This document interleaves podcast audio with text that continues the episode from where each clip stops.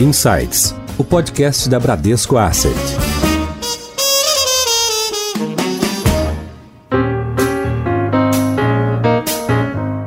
Olá, bem-vindos a mais um episódio do Insights, o seu podcast semanal da Bradesco Asset. Eu sou a Priscila Forbes e hoje nós vamos falar sobre ETFs. A sigla ETF em inglês significa Exchange Traded Funds, ou seja, fundos que são negociados em bolsa. Esse tipo de produto representa hoje no Brasil 27 bilhões de reais e vem crescendo. Geralmente são índices cuja valorização acompanha uma cesta de ativos. Os ETFs vêm crescendo a participação no mercado brasileiro e eles são mais uma opção de investimento para quem busca diversificação e agregar risco ao seu portfólio. E para falar sobre esse tema, hoje nós trouxemos o nosso head de produtos, Ricardo Eleutério. Eleutério, seja bem-vindo ao Insights. Obrigado, Pri. Um prazer estar aqui com vocês. E nós trouxemos também o Clayton Rodrigues, que é head da nossa mesa de Asset Allocation e Indexados. Clayton, bem-vindo. Olá, Pri, obrigado. É um prazer estar aqui com vocês e falar de um tema tão importante aí e crescente no Brasil e no mundo. Ricardo, eu queria começar essa conversa com você explicando para os nossos ouvintes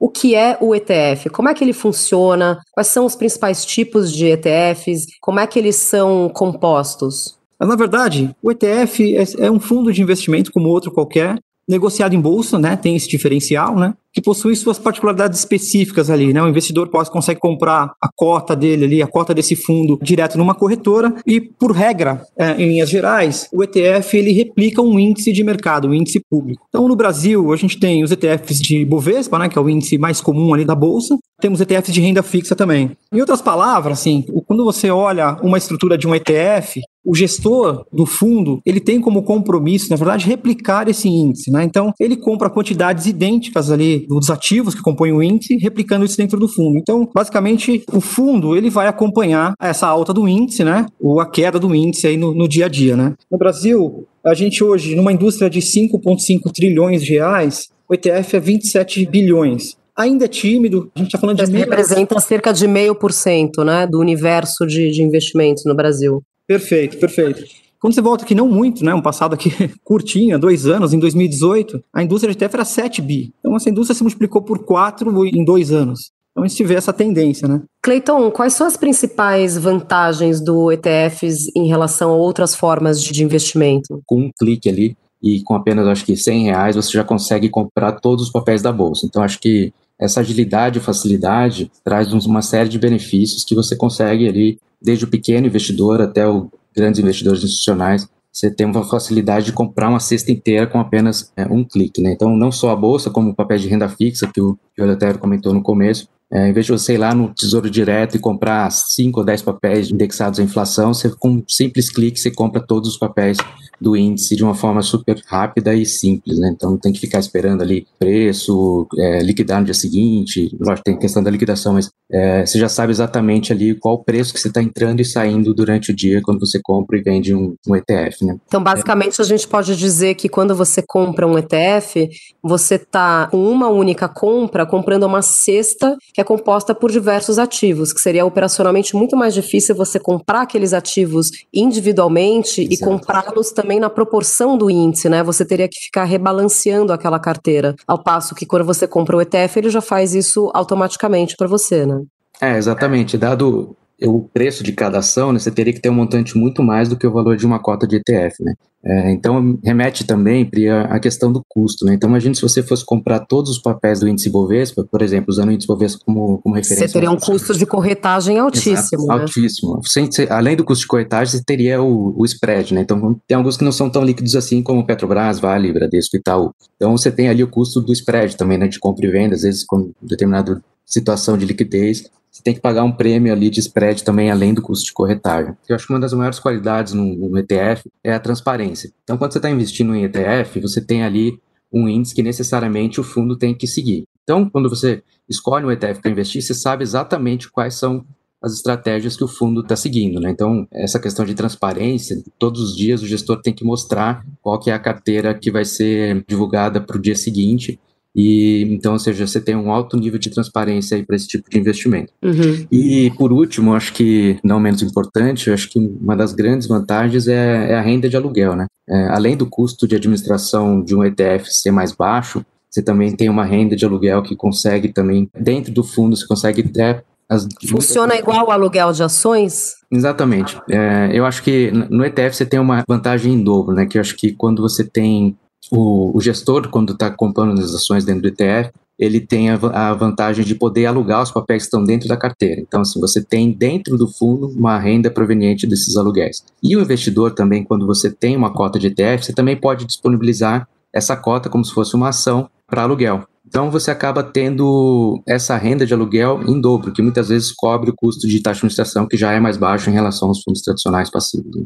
Então, a gente está falando aqui de duas operações, né? A gente está falando que o, o, possuidor, né, o detentor de um ETF, ele pode dar em aluguel, ou seja, emprestar e para isso receber uma receita de aluguel, tanto dos ativos, né? A gente pode falar aí, por exemplo, de, das ações que compõem esse índice, quanto do índice em si. Então, ele tem esses dois níveis de aluguel que dão receita para o detentor desse ETF. Exatamente. Só deixando claro, né, o, o, primeiro nível, que é o gestor que faz dentro da carteira do fundo mesmo, então lá dentro o investidor acaba não tendo esse trabalho, e o investidor, no nível do investidor, ele pode disponibilizar as cotas do ETF para fazer o aluguel também. Então a gente pode dizer que além da facilidade de negociação, além da transparência, como você mencionou, e o imediatismo, né, de você comprar e vender isso através da sua corretora, você também tem uma eficiência de custo, né? Exato. É, as taxas do fundo em si do ETF são reduzidas. Mas a gente não pode deixar de mencionar quando você compara um ETF de renda fixa com os fundos de renda fixa tradicionais, né? O, no fundo de renda fixa tradicional, a gente tem lá o tão famoso come cotas, né?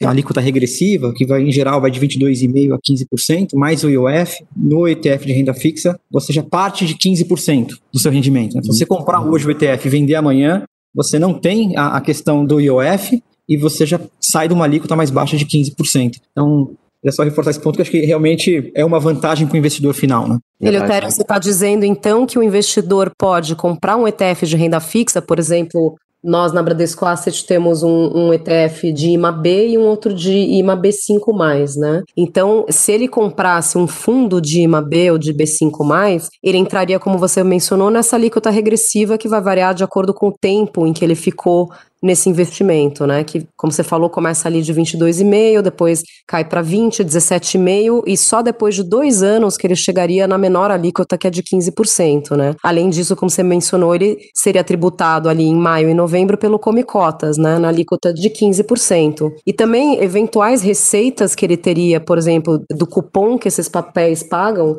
esses cupons também seriam tributados, né? Nessa alíquota uhum. regressiva. Ao uhum. passo que no ETF de renda fixa, ele já entra direto na menor alíquota, essa de 15%, que ele levaria dois anos para chegar nessa alíquota num fundo tradicional. E como é que fica a questão dos cupons nesse caso, Eleutério? Não, no caso do cupom, é, o recebimento ele é automaticamente reinvestido, né? Quando você compara, assim, acho que talvez a, a, compara, a melhor comparação aqui entre o ETF né, com relação à questão do cupom seria o Tesouro Direto, né? O cliente que tem ali um, um ativo no Tesouro Direto recebe esse cupom, ele é tributado e tem ainda que reinvestir, né? Tem que ainda fazer o reinvestimento. É, no caso do ETF, o cupom, obviamente, também tem o cupom, porque a composição da carteira é a mesma, são títulos públicos, né? É, basicamente NTNB, e esse cupom ele é automaticamente reinvestido. Um ponto importante também é sobre os dividendos em fundos de renda variável, né? em ETFs de renda variável. Você compra o papel, você recebe os dividendos e não são tributados. No caso do ETF, ele é reinvestido e, e aí no final você acaba pagando imposto sobre aquilo que você recebeu de dividendos né, indiretamente. Perfeito. Então é uma, é uma boa alternativa para a pessoa que não precisa da renda desses Exato. dividendos, né, entrando em conta, porque ela recebe esses dividendos e aí ela teria que realocar aquilo e provavelmente não teria como realocar a, a mesma taxa de retorno, né? Então ela tem a facilidade de que esse dividendo seja automaticamente reinvestido, né, uhum. em cotas do próprio ETF. Em Foco. Agora, Ricardo, a gente elencou aqui várias vantagens de ETF e tem mais uma que é o que eu gostaria que você comentasse a respeito, que é a questão do valor mínimo, né, para entrada, para comprar um, um, ETF, né? A gente sabe que nos fundos aí varia muito de gestor para gestor, de administrador para administrador, cada um bota ali um, um investimento inicial mínimo. Na questão dos ETFs, recentemente a B3 alterou esse mínimo, ao invés de ser um valor é, financeiro, ela alterou para unidade. Então, o investidor pode comprar apenas uma cota de um lote de ETF. É assim que funciona? Comenta um pouco mais sobre essa questão e também a flexibilização das operações com BDRs. Isso está democratizando cada vez mais o acesso à bolsa, né, para o pequeno investidor. Você mencionou aqui a questão, uma palavra da moda aqui dentro de casa, que é a palavra democratização aqui dentro da Bradesco Asset, né? Eu acho que o ETF traduz um pouco disso, né? Se você voltar não num passado muito distante, estruturas dessa como um ETF que compõe uma cesta, diversificação, etc. A realidade é que estava disponível só para o cliente institucional. É, essa é a grande verdade. Então, com essa democratização do investimento, o ETF entra nessa linha também, a gente vem aqui cada vez mais dando acesso para o pequeno investidor em produtos cada vez mais sofisticados. Com apenas 100 reais, o investidor tem acesso a essa cesta de investimentos. Né? Então ficou muito acessível. Né? A outra coisa que você mencionou é a questão dos BDRs. Né? Essa é uma mudança mais recente. Né? O que muda com isso é os ETFs listados lá fora, né, de outras empresas, né, principalmente com outros índices, né, que provavelmente o mercado, é, principalmente o mercado americano, o mercado europeu, são mercados nesse sentido muito mais desenvolvidos com outras, enfim, com outros segmentos, etc, disponível disponível na bolsa, a gente consegue trazer o ETF lá de fora para cá. A mudança recente, ainda não temos é, nenhum ETF ainda listado na bolsa aqui no Brasil, na B3, mas isso deve acontecer no futuro próximo. Acho que nessa linha, um pouco do que, pensando do que eu penso aqui também, é assim, a gente durante muito tempo no Brasil, a gente falou sobre educação financeira, né, Pri? Essa questão também ela passa pela educação financeira, né? Hoje, quando você olha, está aqui discutindo o ETF, mas obviamente o ETF está num escopo de uma taxa de juros de 2%, né? Isso obriga o investidor final a olhar os seus investimentos com mais cuidado, né? Olhar a questão da diversificação cada vez mais importante e a questão dos retornos, né? Então, a gente vê esse movimento muito claro no mercado brasileiro, né, que vem acompanhando a questão da educação financeira, que é não só mais falar de, da renda fixa tradicional, da poupança tradicional, né, mas falar de coisas mais sofisticadas, produtos mais sofisticados, como é o caso do ETF que a gente está mencionando aqui e outros mais, né? A gente mencionou rapidamente a questão dos BDRs, né? A gente está falando a sigla, de novo em inglês, né? Sempre são essas siglas, essas sopas de letrinha em inglês que a gente importa os termos. BDR significa Brazilian Depository Receipts, que são, vamos dizer assim, recibos de depósito de ações de empresas americanas negociadas na Bolsa Brasileira, certo? Exatamente, exatamente. Como se fosse trazer para o Brasil é uma empresa que está listada na Bolsa Americana, como você bem mencionou. Essa questão do BDR ela não é nova no Brasil. Né? A gente já tinha diversas empresas listadas aqui. A gente mesmo tem um fundo aqui de BDR né, dentro da Bradesco Asset. A gente foi até pioneiro com essa história de, de, de BDR aqui dentro da Bradesco Asset, mas ela estava muito mais focada em ações. Né? O que eu mencionei dessa mudança mais recente é a questão de você poder listar ETFs aqui também. O ETF ele tem um procedimento diferente, exige que o gestor lá fora tenha alguns compromissos, e isso está se desenvolvendo agora, mas de novo, eu acredito que no futuro próximo a gente vai ver alguns BDRs, ETFs listados aqui na Bolsa Brasileira. Perfeito. Esse é um mercado, como até o Clayton tinha mencionado isso, bastante desenvolvido já nos Estados Unidos, no Canadá. Então você pode ter ETFs super específicos, né, Clayton? É, ETF de tecnologia, ETF de ações apenas de mercado emergentes. Você pode ter ETFs assim separados tanto por estilo, por classe de ativo, por geografias, né? Comenta um pouco aí sobre a, a variedade de ETFs que estão disponíveis lá fora. Acho que até passando um pouco da evolução que o, que o Ricardo comentou, né? Acho que aqui no, no Brasil a gente tem uma evolução ainda tímida no, no mercado de ETFs, né? Você, até pelo lado dos investidores, você tem pouco mais de 100 mil investidores que, são investidores de ETF no, no Brasil, né? Então, apesar de ter dobrado com relação ao, ao, ano passado, ainda é muito pequeno. Então, a gente tem aqui 27 bi sobre, de reais sobre gestão, enquanto lá fora é, uma indústria de trilhões, né? Em número de produtos, por exemplo, enquanto nos Estados Unidos você tem 2.500 produtos, aqui a gente ainda tem míseros 20 e poucos produtos. Então, assim, acho que essa evolução no mercado ainda está engatinhando, mas acho que ela está acontecendo, né? Finalmente acho que ela está acontecendo, fruto dessa evolução que o Ricardo comentou, não só do mercado de investidores na bolsa, né? Você vê muitos CPFs novos na bolsa, mas também como no mercado de capitais, está vendo aí novos IPOs, novas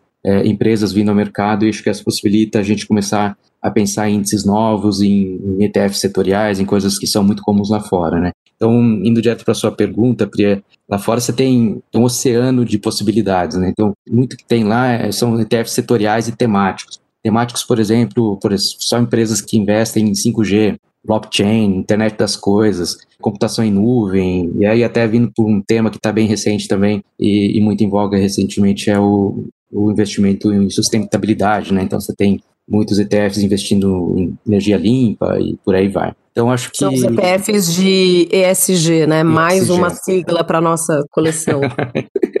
Exatamente. E aí você tem também a questão dos sistemáticos, né? Então, usando como exemplo aqui o índice Bovespa, ele é um índice que é basicamente um índice que investe nas empresas mais negociadas na, na bolsa. E fazendo uma crítica construtiva aqui, mas é, o tema de investimento dele acaba sendo esse, né? Quando você investe no Bovespa, você tem ali uma cesta de papéis mais negociados mas não necessariamente pode ser o melhor seleção de papéis, né? Então lá fora você já vê muito desenvolvido a questão de investimento em fatores. Então, por exemplo, empresas que têm crescimento de lucro, que têm é, qualidade, valor e momento, por exemplo, são muito comuns. Então, acho que uma próxima onda aí de novos índices pode ser muito bem-vinda aqui para o Brasil, à medida que você vai ganhando maiores exposições a setores diferentes e empresas diferentes. Então, isso possibilita a gente começar a expandir nessa questão também, de índices um pouco mais diferentes do que o próprio Bovespa. Nessa linha de temáticos que você comentou, além do ESG, que é um assunto que está bastante em voga aqui no Brasil uhum. também, você já vê ETFs de empresas que tenham uma participação maior de mulheres no conselho também, né? Então, é. aí mais ligado a essa parte de governança, ou até de, de mercados mais nichados, né? Mercados que estão sendo criados.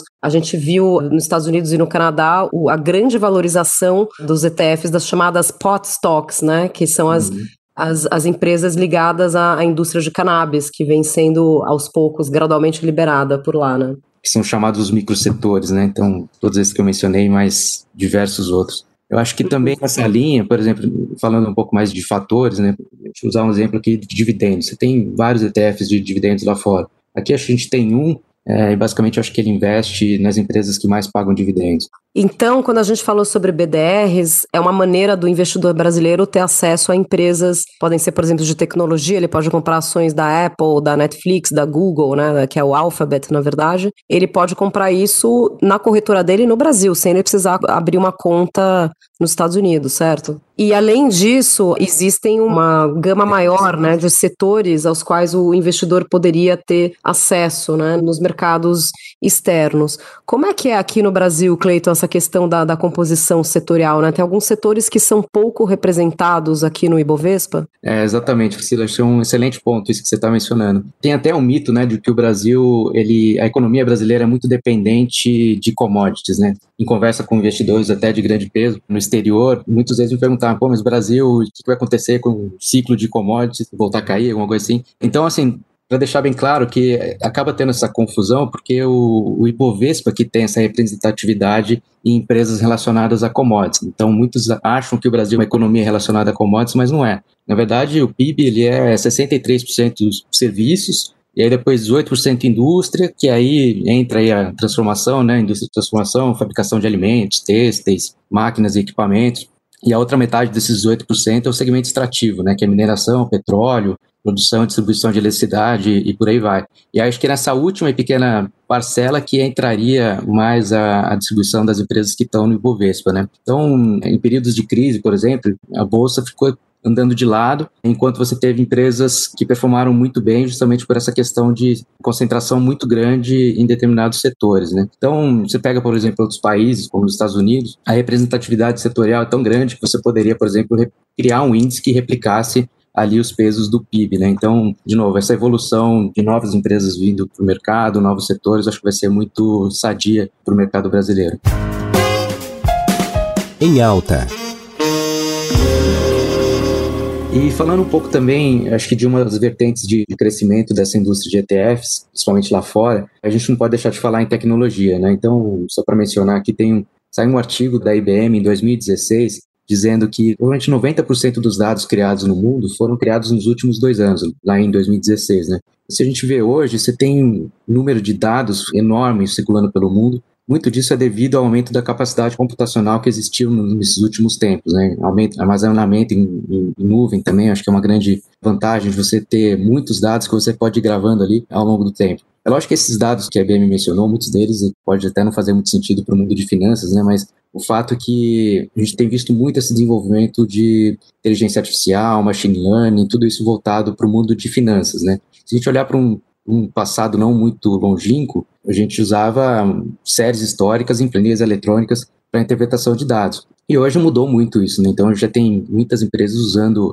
inteligência artificial para ler press releases, tweets, notas de rodapé de balanço, relatórios de analistas. São dados que não são estruturados, mas são extremamente poderosos para o processo de avaliação das empresas. Muitos desses dados de inteligência artificial já estão sendo usados como dados de, de cartão de crédito, tráfego em rodovias, imagens de satélite, que tudo isso ajuda a dar um senso para análise de investimentos, né? E aí, muito disso é, é, é, é muito dado, muito, muitos desses dados são, é muita coisa para o ser humano analisar. Então, por isso que cada vez mais o uso de algoritmos vai ser cada vez mais presente no processo de investimento. Né? Na verdade, não é mudar o jeito que as coisas fazem, mas é criar mais escala e eficiência no processo de gestão. Né? Então, e, e o que, que ETF tem tudo a ver com isso? Né? Então, acho que duas coisas a gente pode tirar disso daí. Primeiro, investimento em nichos, né? Então, você tem aí alguns ETFs que já investem nesses nichos de, de investimentos, né? Que são os microsetores, investimento em nuvem, segurança cibernética e por aí vai. E acho que a segunda vertente é a criação dos índices mais inteligentes, né? Então, a gente mencionou lá o Ibovespa ser um índice extremamente simples. Eu acho que, para o momento atual aqui, é, ele funciona bem, até porque 90% dos ETFs no Brasil seguem o Ibovespa. Mas eu acho que, seguindo essa evolução aí, você vai ter cada vez mais índices com o uso dessas novas tecnologias aí. Eu acho que no futuro, não sei se você concorda comigo, Leotério, a indústria vai ser que nem aqueles filmes de ficção, né? Que tem a luta de robôs, né? Quem fizer o melhor robô, o melhor sistema, o melhor algoritmo vai ganhar, né? Concordo totalmente. É, eu acho que quando você menciona, né, Cleiton, essa questão de setores, etc., né, eu acho que isso vai muito ao encontro do que a gente acabou de falar da, dessa questão dos BDRs, né, assim, acho que ainda no Brasil, para você conseguir criar um produto, né, por exemplo, no setor de tecnologia, a gente ainda teria alguns empecilhos, que talvez algumas restrições, vamos chamar assim, né, uhum. então isso vai, assim, de novo, né, em linha com os BDRs, né, você consegue trazer ETFs de tecnologia para o Brasil hoje, isso uhum. com essa nova regulamentação facilmente e deixar isso aqui disponível, deixar isso disponível para o investidor aqui é, local, né? Se até um tempo atrás você precisa comprar um ETF de tecnologia, você tinha que fazer um câmbio, mandar dinheiro para fora, tem uma conta é, lá fora. Conta fora, exatamente. É, exatamente. Acho que isso tudo a partir de agora acaba, né? E você consegue trazer os mais diversos aí ETFs com mais diversas, enfim, exposições, etc. Né? É, eu acho que a granularidade vai ser tão grande que acho que até para o investidor direto, né, esse número de opções vai ser interessante, mas até para os gestores, né, para você criar ali composição na, nas carteiras de investimento de gestão ativa, são mais instrumentos e mais veículos de investimento com uma, uma popularização e uma democratização muito maior do que era. Né? Acho que só é bem-vindo essa nova abertura que a regulação brasileira deu. Falando um pouco mais de sistemáticos também, Pri, eu acho que tem alguns feelings lá na SEC de, de alguns ETFs que é, são long short. Por exemplo, você tem, voltando para a questão de SG aí, você teria um, um, fundo sistemático que compraria as empresas que têm o maior score e venderia aquelas que têm o menor score. Mais uma forma de você trazer inovação para o mundo de ETFs. Né? Então, eu acho que até brincando um pouquinho, para aqueles que acreditam que o SG gera valor, então compraria esse ETF, ou seja, compraria aquelas empresas que estão o maior score e venderia aquelas que têm um score mais baixo. É a mesma ideia a gente poderia fazer aqui, por exemplo, agora com essa pandemia, o comércio varejista teve uma expansão muito grande, uma mudança de paradigma muito importante, que é a mudança para o online. Né? Então, você poderia criar um índice desse, compraria as empresas que estão com sua maior participação em, em vendas online e shortearia aquelas empresas de vendas tradicionais em, é, em locais físicos. Né? Então, só dois exemplos aí de, do que, que pode ser desenvolvido, que já vem sendo desenvolvido lá fora, que tem muito a ser explorado. Cleiton, os ETFs são negociados aqui na bolsa com o que a gente chama de tickers, né? Que são os, os, símbolos, né? Através do qual você negocia esses ETFs, que são similares aos, aos tickers, né? Os símbolos das ações. Então a gente tem uma mistura ali de, de letras e números que representam as, as ações negociadas. E lá fora, eu já ouvi dizer que tem alguns tickers bem particulares. É, exatamente, Fri. Acho que eu, pessoalmente, até hoje eu me confundo com alguns tickers de ETFs aqui no Brasil. Quando eu vou procurar, eu tenho que colar algumas vezes, né? Mas lá fora tem coisas muito interessantes. Por exemplo, eu estava olhando esses dias aqui, um até que nem está performando muito bem, até de repente pelo momento da pandemia e tal. Mas ele é UFO, que na verdade é a sigla em inglês para Objeto Voador Não Identificado. Esse ETF, ele investe em empresas que são relacionadas... É um ETF de OVNIs? O que, que é isso, Cleiton? De OVNIs e extraterrestres. Na verdade, são empresas que têm a maioria da sua receita relacionada com exploração espacial. Então, aí entra satélites utilizados para a internet de banda larga, telecomunicações, imagens, rádio. E até estava vendo um, um, relatório dos gestores falando que estão começando a explorar também turismo no espaço, que é uma coisa que pode acontecer no futuro próximo, e que a gente está vendo algumas iniciativas nesse sentido. Acho que tem alguns voos experimentais já para 2020. O Elon Musk já é super ativo nisso, né, com a SpaceX. Exatamente, exatamente. Então, assim, são coisas assim que acontecem muito nesses nichados mesmo, que até a performance desse ETF não está muito boa, até porque ele leva um tempo para maturar, né? Eu vou mencionar um outro agora que está com uma performance estelar, assim, para usar o mesmo termo relacionado com isso, né? Mas você vê que é, é um tema bastante interessante, né? Então, muitas das tecnologias que foram desenhadas primeiramente para o espaço vêm aqui para a população, acaba vindo, né? Então, um exemplo aí é câmera digital, compressão de vídeo, muitas das tecnologias wireless foram desenvolvidas para o espaço, né?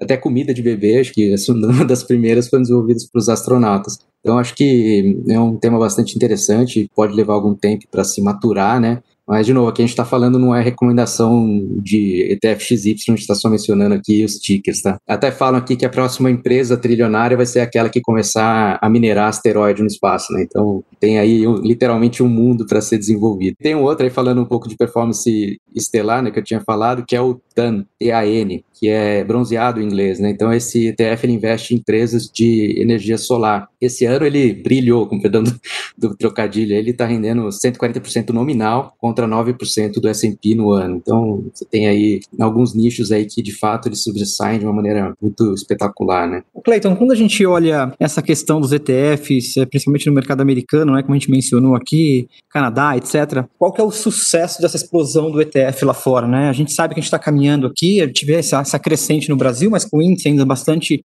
mais populares, vamos dizer assim, né? uhum. né? É, e lá fora você vê essa avalanche, essa explosão de, de novos produtos, índices diferentes, como vocês estão, a gente está mencionando aqui hoje, tá? Mas quando você vai na essência do, do, produto lá fora, o que fez de fato o produto explodir dessa forma, eu tenho uma opinião que é muito mais uma questão tributária, tem uma vantagem uhum. tributária no é, produto, e aí, do que exatamente uma, uma questão de, de, diversificação, de índices, etc. Uhum. Tá? Uhum. É, só nos Estados Unidos, por exemplo, o ETF ele é tratado como uma cota final, né, um ativo final, que você não precisa recolher o imposto ativo ativo, né, a cada venda que o gestor faz dentro do portfólio. Então, é essa para mim assim, essa explosão de ETFs mais uma vez, né, ela está muito mais relacionada a essa vantagem para o investidor final. O que aqui não é diferente, né? Aqui o ETF de, de, renda variável, de bolsa, o Ibovespa, que é o mais, uh, mais famoso, vamos chamar assim, né? A gente tem a tributação igual de ações, ali a gente não, não tem uma grande vantagem, né? Pela perspectiva tributária, obviamente, né? Mas o ETF de renda fixa, como a gente mencionou, a gente passou durante aqui essa conversa aqui, já passamos várias vezes sobre esse assunto, tem essa vantagem tributária também, que o investidor tem que ficar atento. Né? Faz essa diferença quando você compara com os fundos tradicionais, né? É, concordo plenamente, até acho que é uma, uma conjunção de fatores positivos aí o resultado desse sucesso lá fora. Né? Acho que concordo plenamente essa questão tributária e regulatória. E, além disso, a diversidade de produtos, né? É, você junta as duas coisas da forma com a vontade de comer, vamos dizer assim. Então, é, essa conjunção de fatores positivos, a questão da transparência, que já foi mencionada aqui, é, agilidade, facilidade, você tem ali um home broker, você vai lá com um clique e já compra todas as empresas que estão explorando espaço, para usar o nosso exemplo aqui, eu acho que é muito interessante. E aí faz parte aqui da nossa evolução também no mercado brasileiro para poder acompanhar uma evolução desse tamanho, tanto regulatória quanto de diversidade de produtos e empresas na, na Bolsa seu guia. Eleutério, nós da Bradesco Asset ingressamos também nesse mercado de ETFs. Conta um pouco para os nossos ouvintes quais são os ETFs atualmente ofertados pela Bran no mercado. Nós aqui na Bradesco Asset entramos nesse mercado de ETF em junho de 2019. Nosso primeiro produto foi o, o ETF de Ibovespa, né, que hoje é negociado com o ticker de BOVB11 uh, ah, na B3. Uh, logo na sequência, entramos também no mercado de renda fixa. Em dezembro de 19, lançamos mais dois produtos. Uh, um produto vinculado a títulos de inflação que não tem, é o IMAB, que não tem ali um, um, uma data de vencimento definida, né? Os títulos são os mais variados vencimentos, que é o nosso IMBB11, o ticket dele na bolsa, e também o B5 MB11. Neste caso, são índices de inflação com a duração acima de 5 anos. Todos os títulos que compõem a carteira possuem prazo acima de 5 anos. Com isso, a gente criou essa primeira família de ETFs da Bradesco Asset. E, obviamente, né, Priscila, é, a gente tem aqui, dentro da Bradesco Asset, tem diversas discussões e uma agenda aqui, sempre olhando as novidades, etc., para trazer para os nossos clientes novos ETFs. Então, a gente tem uma agenda ativa aqui, logo mais teremos novidades. Então, de tudo que a gente falou aqui hoje, a gente pode elencar, vamos revisitar aí as principais vantagens de investimentos via ETFs. É uma diversificação a partir de um valor mínimo bastante acessível, a facilidade de você, com uma única transação, né, uma única ordem de compra, você está indiretamente comprando diversos ativos, né, que compõem aquela cesta, que compõem aquele índice, então com custo de transação bem mais baixo, bem mais eficiente. A própria taxa do ETF também é reduzida uhum. e em algumas categorias a gente ainda vê a, a questão da vantagem tributária, né? Pela tributação na alíquota de 15% em alguns ETFs de renda fixa que seriam normalmente esses investimentos seriam tributados à alíquota regressiva, certo? É isso, Pri. Eu acho que quando você menciona a questão do custo, né, a gente vale a pena mencionar aqui também, deixar em destaque que, para mim, a gente abordou aqui, o Cleiton bem colocou a questão do aluguel, né? Então, assim, é um ativo em que você tem aquela vantagem do aluguel em duplicidade, porque o gestor aluga dentro da carteira para minimizar os custos da estrutura e o investidor final também pode doar suas cotas, no caso da renda variável. Né? A renda fixa ainda está em desenvolvimento aqui no Brasil ainda, a gente consegue fazer o aluguel por enquanto, Vamos chegar lá, mas no caso de ações, os ETFs de ações, você consegue fazer o aluguel da cota. Né? Então, tem essa vantagem também. Ah, e tem ainda a vantagem do reinvestimento automático, né, dos dividendos no caso dos ETFs de renda variável e nos casos dos ETFs de títulos de renda fixa, você também tem o reinvestimento automático dos cupons, correto? Tá correto. Principalmente no renda fixa, né, Pri? A gente olha, eu olho assim com muito uma característica de assim, o ETF de renda fixa ele veio, inclusive, para competir com o Tesouro Direto. Por essa vantagem, inclusive, de reinvestimento de cupom, etc. Mas o Tesouro Direto também tem os papéis sem cupom, né? As principais, as Bs principais, etc. Mas para o investidor final, vale muito a pena olhar o custo da estrutura, tanto do ETF de renda fixa quanto do Tesouro. Mas o ETF de renda fixa, o ETF de renda variável, o ETF da, da Bradesco Asset, é um investimento de curto prazo ou de longo prazo, né? Assim, obviamente que a gente uhum. sempre, é, a gente, né, a gente sempre fala aqui, né? A gente fala sempre fala aqui, pô, a gente tem que ter uma visão de longo prazo, etc. Mas para aquele investidor que está acostumado a fazer o tal do trading, né, de comprar e vender, uhum. é um produto também que funciona super bem. Né? Você consegue comprar o índice da bolsa ali, o índice, todas as ações que compõem o índice, é, comprar e vender no mesmo dia, ou comprar e vender no dia seguinte, ou aquele investidor também que tem uma visão mais de longo prazo e consegue carregar isso para um, um planejamento futuro. É, até porque você tem a, a, função do market maker aí, né? Para esse cara que você mencionou que quer ficar mais ativo. Então, durante o pregão, sempre, as, por questões contratuais, até todo ETF tem que ter um market maker. Então, sempre vai ter preço na tela para você entrar e sair. É, é uma vantagem muito grande também essa questão da liquidez e preço sempre disponível, né? Cleiton, quando você fala de market maker, você está falando do formador de mercado, né? Isso, exatamente. Que é uma figura que traz, vamos dizer, uma, uma estabilização para o preço, uhum. né? Que, que ele dá compra e dá venda e dá liquidez também para a negociação daquele título, daquele ativo. Exatamente, exatamente. E funciona super bem. Mesmo em períodos de crise, claro, eles, por contrato também, eles podem abrir um pouco mais o spread, mas sempre vai ter preço em tela. E, e, no seu ponto, Eleutério, de curto prazo, longo prazo, acho que vale mencionar os de renda fixa, né, que são indexados à inflação, para aquele investidor que quer ter um planejamento mais de longo prazo e proteger o poder de compra, esses ETFs de renda fixa que seguem o IMA, né, que são títulos indexados à inflação, são uma excelente opção, né, porque você tem ali títulos de longo prazo, desde 2000 é, o IMA B5+, por exemplo, você tem títulos que vão até 2050, ou até mais. E é uma cesta, né? Então, de novo, com um clique lá você compra todos esses papéis que estão no Tesouro Direto lá e já faz esse investimento. E se precisar sair amanhã, você já sai, não precisa pagar IOF, não precisa, é muito mais ágil, né? O processo de entrar e sair. Você já sabe exatamente o preço que você está saindo. Num fundo comum, por exemplo, você tem que esperar o fechamento da cota no dia e muitas vezes você não sabe exatamente, dependendo da volatilidade do mercado, você não sabe exatamente qual é o preço que você vai sair. O ETF está ali na tela, executou aquele preço que você, você já sabe que está entrando ou saindo. Nós tivemos hoje a presença do Ricardo Eleutério, nosso superintendente de produtos aqui da Bradesco Asset. Eleutério, muito obrigado pela sua participação. Eu que agradeço, Pri. Foi muito bacana bater esse papo com vocês aqui, falar de ETF, né? Sem dúvida nenhuma, muito obrigado. Queria agradecer também a presença do Clayton Rodrigues, o Clayton que é head da nossa mesa de gestão de Asset Allocation e fundos indexados. Clayton, foi um prazer tê-lo com a gente aqui no Insights. Prazer foi meu, Pri. Foi muito legal o bate-papo. A gente pode discutir várias tendências aí, coisas interessantes para o mercado de ETFs no mundo e no Brasil. Obrigado. Aos nossos ouvintes, sigam nossa página no LinkedIn, onde nós trazemos sempre notícias sobre os nossos produtos e sobre o mercado em geral. E você já sabe, toda semana tem um episódio novo aqui no Insights. Tchau!